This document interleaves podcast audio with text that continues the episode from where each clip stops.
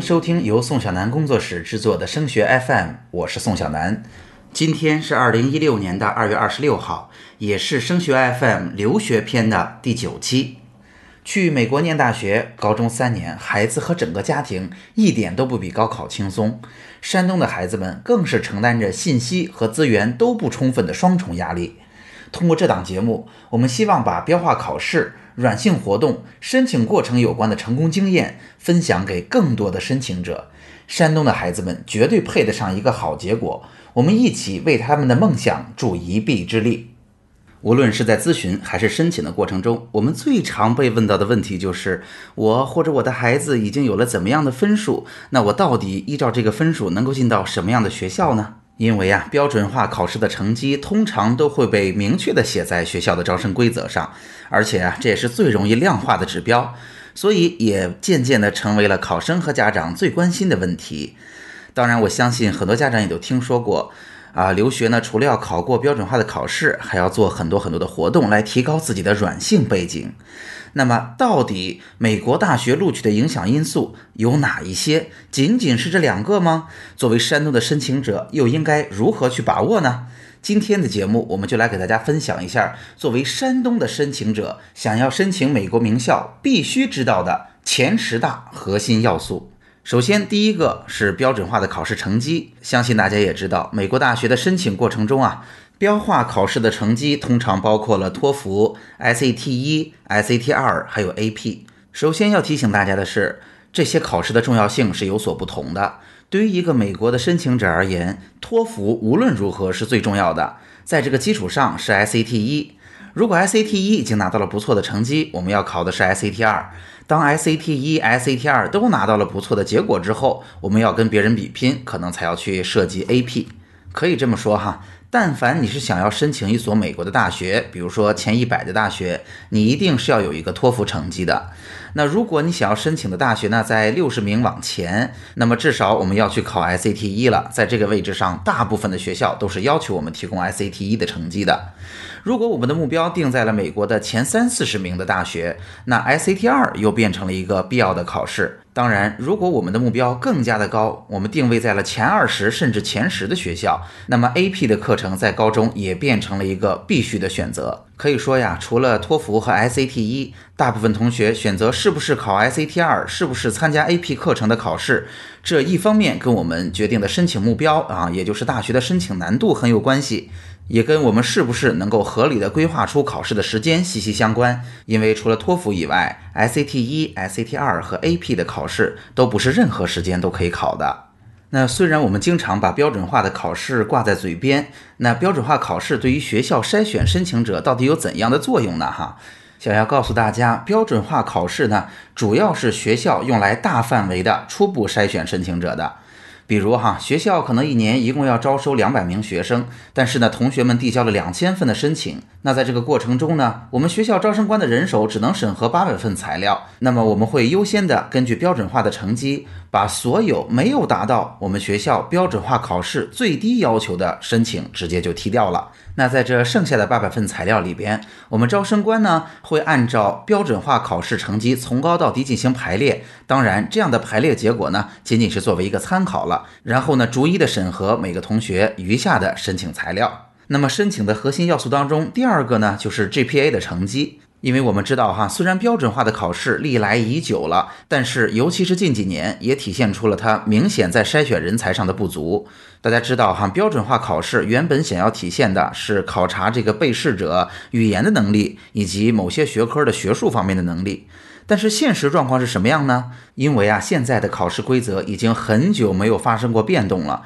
所以大家都会有这样的感觉：托福或者 SAT，只要我能够找到一个合适的培训机构，我花上半年甚至一年的时间，经过短期的培训，就能够获得一个很高的成绩。这从本来我们想去考察这个学生是不是有足够强的语言的基础和学科学习的能力，变成了去考验机构，甚至是考验机构能不能准确的猜到基金。哈，甚至猜到考试的题目，所以标准化考试已经完全无法独立的去评价一个学生的语言和学术能力了。大家也知道，正是如此，今年五月份 SAT 一的考试进行了一次相当大的改革。那么哪一项指标最容易体现某一个同学的学术能力呢？这就是我们所说的 GPA，或者是学校的平均分。因为毕竟啊，参加 SAT 二考试的同学是少数，而且即便参加了，我们也只能选当中的几门来参加考试。那么 GPA 呢，也就是我们的平常学习的平均分呢，更能够全面的反映我们数理化生、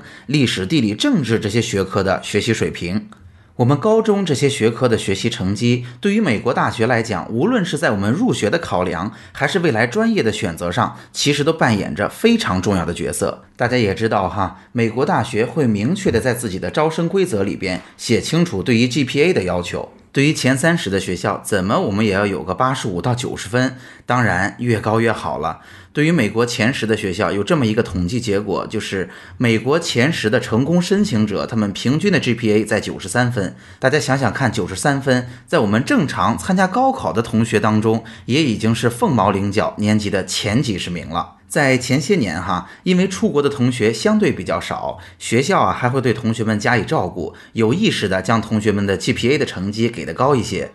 但是现在呢，因为出国的同学越来越多，一方面越是优秀的学校，他出国的同学越多，他其实越在乎自己开出的成绩的公信力。另一方面呢，很多学校都已经有了国际班，因为所有的同学都互相竞争，所以啊，学校现在越来越不倾向于特地给留学的同学给予照顾。大家心里要有这个概念哈，出国的同学其实并不比高考的同学轻松，时间紧，课业多，压力也非常的大，所以在 GPA 这个方面一定要早做准备，给予足够的重视。申请核心要素的第三条就是年级排名。有家长听到这儿就会问了：刚才你不已经说过平均分了吗？怎么还要个年级排名呢？他们好像说明的是一样的能力呀。没有错哈，年级排名其实跟 GPA 是直接相关的。大家知道，现在我们的高中有的学校会给孩子们排一个高中的排名，有的学校不会排，主要是考虑到保护学生的这个自尊心哈。而美国大学为什么在申请当中特别在乎这件事儿？无论是在 Common 系统里，还是在给老师的推荐信里，都要去涉及呢？首先，我们得说哈，毕竟每个同学高中成长的环境不同，教育资源本身就永远是不均等的。美国大学并不倾向于在高中阶段就给孩子们贴上一个标签儿，哈，你是一个特别好的高中的，你是一个很一般的高中的，我就不愿意让你来，不会这样的。那这样的思路反映出来的结果呢，就是。大家会发现，北上广的申请者他们的成绩的确会很高，因为资源丰富呢，他们参加的活动也比较多。但是美国的名校绝不仅仅是把所有大陆地区的录取名额都给到了他们。对于我们二三线城市的申请者来讲，虽然我们申请名校的时候难度也不低，但是您会发现，有的时候这些名校会对于二三线城市的申请者适当的降低难度，也就是说，申请的门槛会放低一些。当年同样录取到相同学校的同学，北上广的同学可能背景要求会更高。那么如此一来，一个一线城市知名学校的排名很高的同学，和一个二三线城市还不错的高中的排名很靠前的同学，其实竞争力是差不多的。那么为什么美国大学即便是在不同水平的高中，还那么在乎年级的排名呢？其实这一点啊，非常关乎于学生的自信心。如果你在这所学校里是年级的前百分之五，那虽然不同的学校会稍有差别，但是在自己的学校，你一定是一个非常出色的同学。经过了高中的三年，你一定培养出了足够的信心来奇思妙想，并且实现自己的想法。然而，即便你是在一所最出色的学校，如果你的年级排名仅仅在最后的百分之五、百分之十的话，那么美国大学最担心的就是经过了高中的三年，你的自信心已经蚕食殆尽了。这样的同学，你来到再优秀的学校，可能也很难适应周围的环境。好，下面核心要素的第四条就是我们所说的课外活动和奖项。刚才我们说过，在经过了以标准化考试成绩为标准的初筛之后，其实剩下同学的标准化考试成绩就仅做参考了。那其他的参考因素有哪些呢？课外活动和奖项就是非常重要的因素。如果这两方面我们做得不错，学校对我们分数的要求就会减低的。首先啊，要给大家分享一下美国大学要求我们参加活动并且获得奖项到底是个什么理念。大家不难理解哈，很多的能力是在考试当中无法体现的，比如说领导能力、团队合作能力啊、毅力、创造力这些东西都是没有办法通过考试考出来的。那相比于你空洞的告诉我你具备这样的能力、那样的能力啊，学习力、创新力，对什么感兴趣，你不如直接告诉我你为此做了哪些事情，你是如何一步一步做的，遇到或者已经解决了哪些问题和困难，获得了哪些成果，以及你个人在这个过程中有怎样的体验和成长。有家长就会问了，我的确听说了我们要参加活动，提高自己的软性背景。那么我们怎么去衡量什么活动是一个好活动呢？其实啊，美国的大学也明确的给当地的，也就是美国的申请者啊要这些活动或者奖项的优秀的大学呢，也会在他的官网上直接告知推荐高中生。啊，尤其是申请我们这所大学的高中生参加的活动或者比赛，比如说大家可以去看看杜克大学或者约翰霍普金斯这所学校，都会在官网上明确的列出建议同学们参加的活动。那至于在活动中或者比赛当中获得的奖项啊，我们可以把它看作是一种第三方的认可。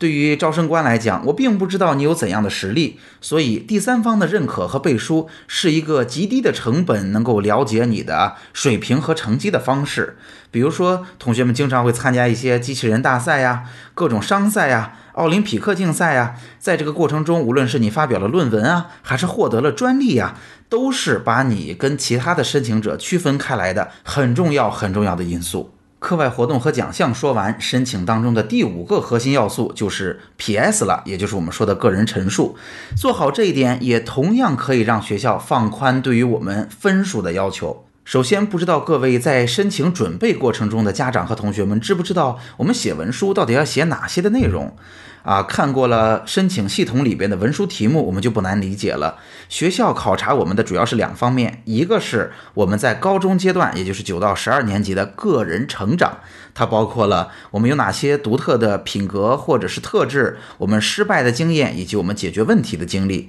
另外一方面呢，大多数学校的小文书都期待我们去回答为什么选择这所学校，以及你大概对于专业有哪些方面的兴趣和倾向。那毫无疑问，哈，文书是考察孩子思想的成熟度、广度、深度的。另外一方面，也是考察孩子自己到底对自己有多么深刻的认识。那学校呢，也是以此来判断孩子的脾气、性格以及他对未来的选择是不是与我们这所学校相匹配。话说到这儿，我得多说一句哈。其实很多优秀的申请者，他们拿到了足够好的申请结果之后，他们都会有一个相同的感觉，就是完成了整个申请季的过程，我就感觉自己重新活了一遍一样，因为我需要把自己。啊，从小到大的经历，尤其是九到十二年级的经历，掰开揉碎，认真的去思考，我到底有怎样的收获？我到底当时为什么要做这件事情？做了这件事情，让我变得有什么样的不同？所以在申请当中，或者大家在选择中介的过程当中，虽然这不是中介的必备技能，但是如果你找的中介，或者你面对的申请顾问，愿意花时间去了解你，有这个能力，能够判断你是什么风格的人，用什么样的方式才能更。好的表达出你这个人的性格特点和专业的倾向，那么这一步是能够做一个出色申请的关键。下面核心要素的第六条就是推荐信了。推荐信啊是跟个人的陈述相辅相成的，是从老师的角度表达你的能力潜力，比较客观的根据老师的经验来判断你是一个什么水平的学生。那一方面呢，可以请老师对我们进行正面的夸奖；那另外一方面呢，也可以将我们的短板。啊，有所解释。那么这种情况呢，常出现在可能我们某一科的学业成绩不是特别好，那我们就请老师帮我们解释一下啊，当时是什么样的原因啊，以及我们可能并不是在这方面的能力上有明显的短板。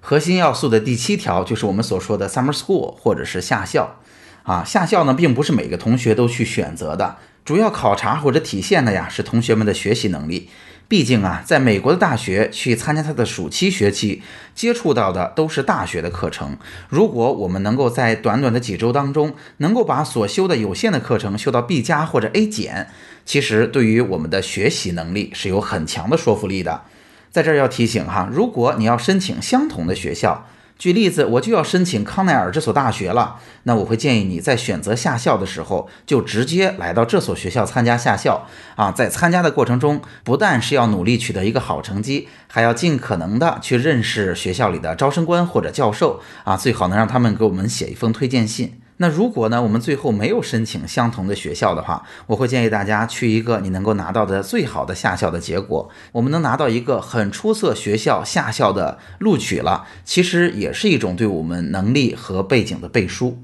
那对于山东的同学来讲，是否选择下校？关键是看自己的时间能不能够合理的分配好，因为刚才也提到过，对于留学的同学而言，时间是非常宝贵的，要完成的事情非常多。如果我们在高二的暑假之前已经基本上完成了我们呃标准化语言的考试，以及我们的活动已经准备的大差不差了。啊，我会建议大家及早的开始下校的考虑啊，因为毕竟下校的录取规则是 rolling 的，也就是先到先得。现在这个时间节点上，也就是二月底还不到的时候，我们济南的申请者已经有同学拿到了像斯坦福、像康奈尔这样优秀的学校的下校录取了。那说过了下校申请核心要素的第八条就是选校的策略。那选校这件事呢，我会按照申请时和申请之后给大家做一个区分。在申请的时候，我觉得当然我们要综合的考虑成绩，我们要学习的专业啊，我们想去的地域以及学校的风格的匹配度啊进行选择。比如说，每个学校会有自己标准化考试成绩的要求的范围，每一个学校呢会有一些，比如说商学比较擅长的学校，数学比较擅长的学校啊，文科比较擅长的学校，或者工程比较擅长的学校啊，我们还是要奔着这个学校的优势的，或者说他擅长的专业去。那同时呢，大家也知道西海岸呢环境非常的好哈，大公司也非常的多，而且西海岸其实因为工程类的院校比较多，帅哥也非常多哈。那么在东海岸呢，其实啊当然都是比较综合了啊，但是东海岸呢的确啊商科擅长的学校、传媒擅长的学校比较多啊，那也因此东海岸其实美女的比例会比较高。那我们在选择学校的时候，还要充分的考虑，到底我们是一个社交风的人，我们选个 party school，还是我们是一个踏踏实实的啊做技术这样风格的同学，我们可能选择一个呃工程类更强的学校。其实学校的风格跟个人性格的搭配啊，很多同学在申请当中可能并没有留意，但其实这一点也是学校判断是不是给我们录取的一个非常非常重要的因素。因为如果你的风格跟我学校的大多数同学的风格不一样的话，你可能会遇到融入的问题啊，甚至可能没有办法顺利的毕业。所以学校一定会选跟我的风格相匹配的同学给他发放录取的。那提到选校策略呢，也一定要提醒大家，要充分利用早期申请。大家知道，美国大学的本科是分为 EAED，也就是早期申请，和 RD，也就是正常轮次的申请的。在早期申请当中，大家知道吗？其实你有一个九十五、一千九百五这样的分数，就有机会申到四十名左右的学校了。所以说，早申请当中的确它的难度相对而言会有所降低，很多机会都是稍纵即逝的。所以在早期当中，建议大家一方面不要放弃哈，不要放弃尝试的机会；另一方面，千万要在早期里边做出一个最理性、翘翘脚尖可以够到的学校的选择，也不要把难度定得过高或者过于的浮夸啊。其实无论是放弃还是申请难度过高，都是错误的选择。我会建议在申请的时候，我们完全可以认真的参照排名，只是在拿到了录取结果之后，当我们拿到了不止一个学校的录取啊，在享受这种幸福的烦恼，到底选择哪一所学校去的时候，我就建议大家不要单纯的去看学校的排名了，还是要综合考虑各个因素，做出最后理性的选择。好，下面名校申请影响因素的第九条就是面试。大家知道，前三十的学校大部分给出的是官方的面试，那三十名之后的学校，如果有的话，给出的更多的是第三方的面试。面试而言，不同学校对待他的态度也是不一样的。那有的学校呢是很谨慎的发放面试名额的，也就是说，如果你拿到了这所学校面试的机会，你最后拿到录取的概率已经非常高了。这样的学校包括像哈佛呀、像芝加哥呀这样的学校。那么有的学校呢是大把大把发面试的，就是几乎在学校看来，百分之九十的合格申请者都会拿到面试的机会。学校更多的是通过面试的方式加以筛选。那么无论是哪种状况，如果是学校官方的面试，我们都是会建议你去参加的。当然，对于某些学校来讲，其实它更多的给出的面试是第三方面试，也就是我们需要付费才参加的面试。比如说像卡梅啊，像康奈尔啊，给出的大部分都是这样的面试。如果是这样，其实对于申请者来讲，参加或者不参加影响就不是那么大了。所以啊，在美国排名非常高的这些学校，其实都还蛮重视我能招到什么样的学生的。面试也是申请当中特别重要的一环。假设我们的目标定在了这些学校当中，我会提醒大家。智商高的孩子也有情商不那么高的，让人沟通起来感觉非常的吃力，非常的不舒服。成绩不超级超级高的孩子也有很多情商非常高的人，你非常愿意跟他们打交道。你在认识他那一刻，你就觉得哇，我真的很喜欢他，我很愿意跟他交流。那这些同学的能力在面试当中就会得到充分的展现。所以面对着可能出现的状况，面对着我们定下的不低的目标，我会建议大家，想要一个很好的结果。千万不要轻视了自己情商方面或者说沟通能力的培养。那来到最后，我会把一些影响不太大的小因素归纳成为我们申请核心要素的第十点，那就包括了像啊考试的次数啦，父母是不是学校的学生或者是不是跟学校相关啦，父母的职业啦，以及我们开出的存款证明啦等等这些因素。那当然，这些因素的影响就远不及前九条题的重要了。如果今天的节目帮到了你，也请你把我们这份小小的心愿传递下去，把升学 FM 的内容转发给更多辛苦努力的家长和学生，让更多人受益。也欢迎您来升学 FM 的留学群找到我们，升学 FM 留学群的群号是三四幺五二九八七五。今天的节目就到这儿，升学 FM 让我们在孩子申请的道路上相互陪伴，我们下期见。